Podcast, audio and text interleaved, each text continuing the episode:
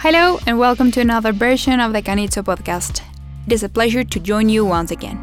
Today, we're here to discuss a very current and new topic. Hello, everyone.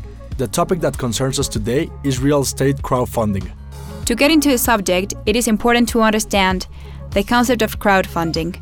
Crowdfunding or collective financing is defined by Ethan Mollick, professor of innovation and entrepreneurship at the Wharton School of the University of Pennsylvania, as the effort of individuals and entrepreneurial groups, cultural, social, and business, to finance their projects from relatively small contributions from a relatively large number of individuals using the internet without financial operators in between.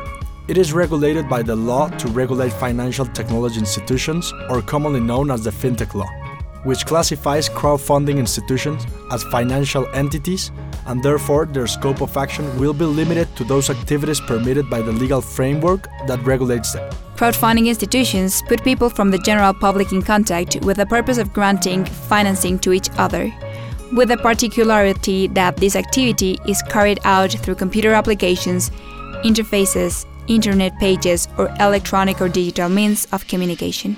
The basis of crowdfunding is a collaborative economic scheme in which capital contributed by different people is pooled until sufficient capital is accumulated to invest in a project that generates profits or to be granted as an interest bearing financing. Crowdfunding is generally associated with microfinancing since it is an open model for both investors and applicants and the regulation sets forth a maximum amount of project financing. This model is an alternative mechanism to expand financial inclusion and economic development in developing countries, and Mexico, along with Brazil and Chile, are the Latin American countries with the greatest development of the fintech sector. The clients of a crowdfunding institution may be both investors and credit applicants. Investors will be those people who contribute resources to provide financing, while applicants are the people or companies that require resources to develop a project or activity. The crowdfunding institutions regulated by the FinTech law allow their clients to carry out, among them, financing of three types. First, collective debt, which involves investors making loans to applicants. Second, collective equity, in which the investors acquire securities representing the capital stock of the applicants, which are legal entities. Third, collective co ownership or royalties. In this case, investors and applicants enter into agreements whereby the investor acquires a share or participation in an asset or in the income profit, royalties, or losses obtained from a project or activity of an applicant. In this last category, we can find real estate crowdfunding.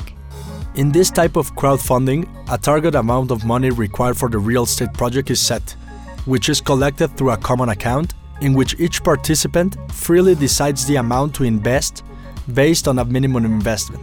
Once the required amount of money is reached, it is used to partially or totally finance the construction of a real estate project, which will later be sold at market price or leased for profit.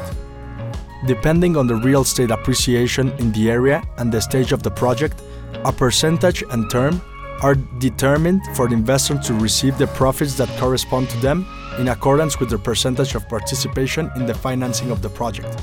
Real estate crowdfunding allows, on the one hand, to invest in real estate participations whose profit derives from the proper management of a property, so that profits are generated from the sale of the property or rents derived from its lease and the corresponding capital gain. Some of the advantages offered by this investment model include the possibility of investing small amounts of money in very profitable projects that, if carried out individually, would require a significant investment capital. By not having to disburse large amounts of investment capital, it allows investors to diversify their investment portfolio. In addition, crowdfunding institutions must be responsible for evaluating the applicants and projects to be financed verifying the veracity of the information they submit, establishing the methodology to be used to analyze and determine the degree of risk of the applicants, and if applicable, of the project, and making sure that the project being submitted for financing is not included in a platform of another crowdfunding institution and is therefore receiving a double financing. In this way, investors do not require specialized knowledge in the real estate sector to participate in it Notwithstanding the foregoing, it is highly recommended that regardless of the evaluation carried out by the crowdfunding institution, the investors seek advice from investment specialists in financial tax and legal matters. For the risk assessment of the applicants, and in the case of real estate crowdfunding of the projects, the crowdfunding institutions must take into account the following aspects A. Verify the legal existence of the legal entity in question or the validity of the agreements under which the potential applicants operate. As the case may be, the financial viability of the company and of the project that is the object of the collective financing, as well as the business history or, in the absence thereof, the technical knowledge of the administrators or executors of the project. B.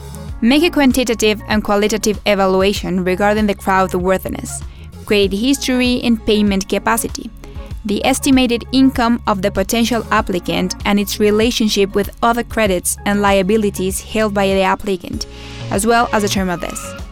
They should also consider whether the applicant is in process of obtaining financing with any other person. C. Analyze the business background or technical knowledge of the project managers or executors. D. When guarantors or joint obligors are required, the crowdfunding institutions must verify their identity. In the case of collateral, they shall verify the due ownership of the property granted as collateral and its freedom from encumbrances, as well as that its value is sufficient to support the payment obligations of the transaction, in accordance with the valuation policies set forth by the crowdfunding institution itself.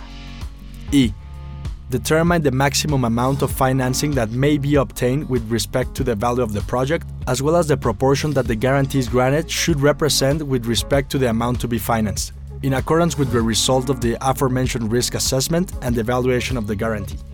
F. In the event that a mortgage guarantee is granted by the applicant, the certificate of no liens must be obtained from the public registry of property and commerce of the property and the documentation evidencing the ownership of the property as well as verification that there is no expropriation or expropriation proceeding in progress. G. If the real estate project is in a development stage, the market study presented by the potential applicant must be analyzed, as well as the verification of the existence or feasibility of obtaining permits, licenses, land use, and if applicable, water supply and drainage, among others, that support the viability of the project. 8 verify that the deposit account destined to receive the resources of the operation required for the potential applicant is opened in its name in a financial institution authorized to receive deposits.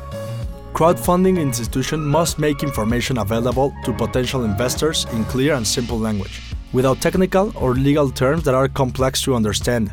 Avoid using superlatives and value judgments as far as possible, include graphic or symbolic representations that allow a better understanding of the information, and include a section dedicated to frequently asked questions regarding the way the institution and the project operate, and if applicable, the methods for resolving disputes or clarifications between investors, applicants, and the crowdfunding institution. It is important to highlight that during the fundraising period for the financing of the project, or in case the financing goal is not completed, within the established term, the capital that the investor decided to contribute to the collective account will be retained. It will only be released until the amount of money required for the real estate project is completed, and therefore given to the applicant developer of the project or until the fundraising is cancelled and the money is returned to the corresponding investors. In any case, the investor will be unable to withdraw his money and use it in other investments as long as one of the above mentioned options is not updated. In no case may crowdfunding institutions publish on their platforms financing requests for the same applicant that exceeds 7,370,000 UDIs, which is equivalent in local currency to slightly more than a 50 million pesos. Without further comment, I appreciate the invitations to participate in this podcast, and it was a pleasure to share with you. We hope this information has been useful. It was a pleasure to hear from you and thank you to those who listen to us. If you need more information, please visit www.canitzo.com.mx or call us at 5552 795980. Thank you. The content of this podcast is for informational purposes only and does not represent a legal opinion on the part of Canitzo.